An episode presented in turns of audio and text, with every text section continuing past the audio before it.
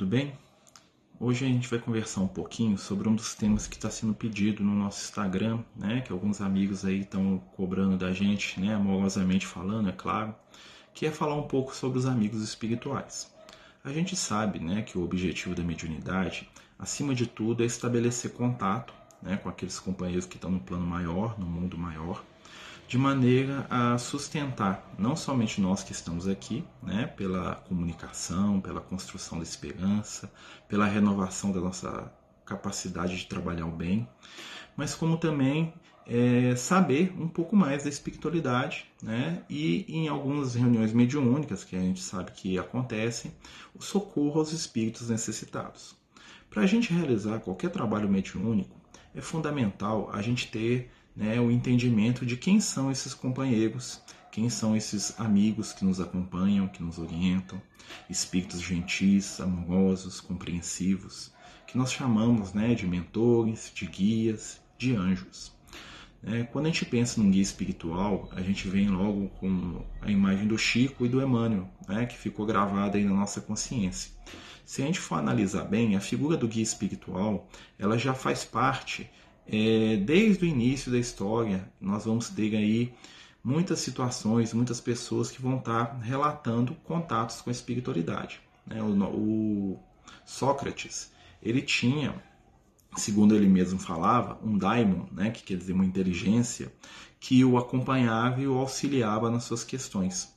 Né? Nós vamos ver lá o Dante, quando ele escreve o livro Divina Comédia, que ele vai estar tá trabalhando junto com o espírito do Virgílio, né, que é um escritor grego antigo, né, pelo qual Dante tinha grande afinidade, e no livro A Divina Comédia, o Virgílio ele vai servir como guia, como instrutor, né, e como acompanhante do Dante em toda aquela jornada que ele faz ali. Muita gente toma aquilo por uma ficção, né? mas nós temos informação espiritual que realmente o Dante esteve em algumas regiões ali do plano espiritual. E é claro que ele relatou né, dentro daquilo que ele dava conta, dentro daquilo que ele conseguia entender, dado a sua capacidade cognitiva e de conhecimento da época, ou seja, ele vestiu as percepções que ele tinha né, com os valores e com as informações religiosas da época em que ele vivia beleza? Então a gente não vai entrar muito nisso também porque vai complicar o assunto, mas é uma coisa muito interessante. Mas vamos falar um pouquinho desses amigos espirituais. Quem são eles? Né?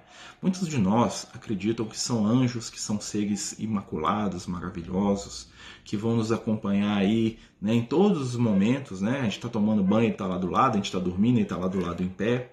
Né? Para aqueles que se preocupam em conhecer, né, que querem saber um pouco mais desses amigos espirituais, né, aproveitando que eles mesmos falam para a gente, é, nós vamos notar que os amigos espirituais são espíritos né, que viveram na Terra, são seres que, apesar de estarem um tanto quanto à nossa frente né, na jornada evolutiva, nas conquistas do bem e da luz, ainda são irmãos necessitados de aprendizado, de entendimento, né, mas que já venceram uma série de provas que nós, né, ainda encarnados, não vencemos ou estamos em vias de vencer.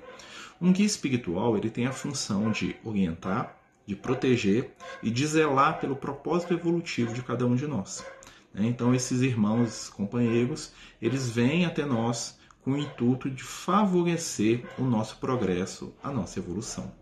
Por isso, muitas vezes, né, a gente não compreende o que esses amigos ou que esses irmãos fazem na nossa jornada evolutiva.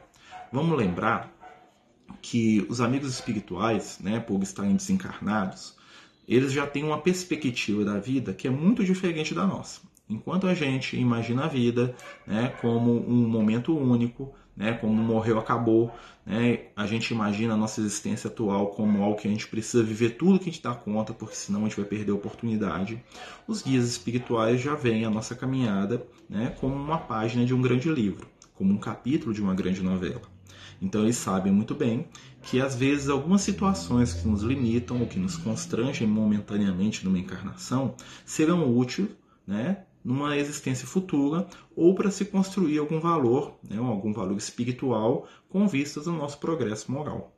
E é por isso que muitas vezes os nossos amigos espirituais não atendem de imediato aquilo que nós queremos. Né? Assim como um pai e uma mãe zelosa, eles sabem bem o que nós precisamos e eles interferem para poder nos ajudar realmente a chegar no fim, né, chegar à meta, que é a nossa evolução, que é a nossa melhora, que é a nossa iluminação espiritual. É, esses espíritos normalmente são espíritos familiares, eles já foram pais, irmãos, maridos, esposas, filhos, né? eles já estiveram na nossa história de várias formas, já nos tocaram, já participaram conosco de inúmeras experiências, inclusive de quedas, e agora, numa posição mais equilibrada, eles retornam com o objetivo de nos ajudar a seguir. Cada um de nós tem um mentor, tem um guia espiritual. É claro que quando a gente vai trabalhar essa ideia, nós temos que entender que os mentores e os guias espirituais, eles se afinizam de acordo com a nossa necessidade. Né? Não seria justo eu pedir a um professor universitário que venha dar aula para uma criança que está fazendo o segundo período na escolinha. Ela vai ter um professor adequado com o seu estágio de desenvolvimento e de necessidade cognitiva e espiritual. Né? Então, o guia espiritual ele vai se aproximar da gente dentro daquilo que nós temos de necessidade evolutiva. Então, não dá para me cobrar o Emmanuel ser meu guia né, se eu estou ainda engateando os preceitos aí do conhecimento espiritual, do evangelho, do amor, da luz. Então, os amigos espirituais eles vão nos acompanhar de acordo com a nossa necessidade evolutiva. E isso é muito bom, porque nós não temos apenas um amigo espiritual, nós temos um conjunto de seres que nos amam, que nos sustentam e que trabalham a nosso favor. Quando nós sabemos disso, nós conseguimos nos inteirar dessa presença e, com o auxílio deles, nós conseguimos fazer uma série de coisas. Trabalhar, fazer o bem, entender os propósitos da nossa encarnação.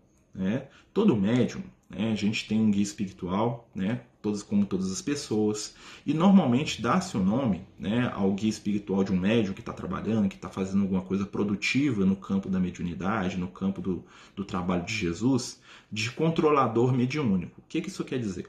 É um espírito através do qual né, o trabalho mediúnico daquele médium vai ser o que? Orientado, vai ser controlado e vai ser sustentado para o bem. À medida que o médium, né, à medida que a gente se coloca no trabalho do bem, né, mais e mais nós vamos ter contato com esses espíritos. Tem um livro do André Luiz chamado Evolução em Dois Mundos, que vai falar um pouco disso para a gente, da parte técnica. Tem um outro livro muito interessante que chama Nos Domínios da Mediunidade.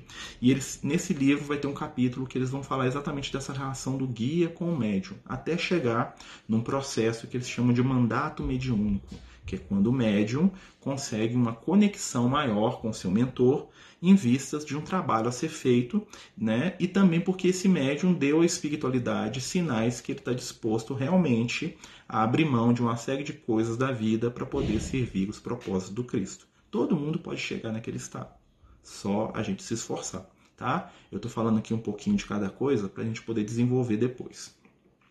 Os companheiros espirituais, normalmente eles têm, né, por nós, um zelo e um carinho muito grande. Mas esse zelo e esse carinho não se convertem em controle ou interferência direta nos nossos assuntos da matéria, porque eles compreendem que, como cada um precisa crescer e evoluir, não seria justo né, que a espiritualidade ficasse tomando conta dos aspectos mais é, simples e mais corriqueiros da nossa vida. Por isso, os amigos espirituais eles estão sempre conscientes do que está acontecendo com a gente, mas eles não estão sempre ativos em torno daquilo. Né? Vou dar um exemplo.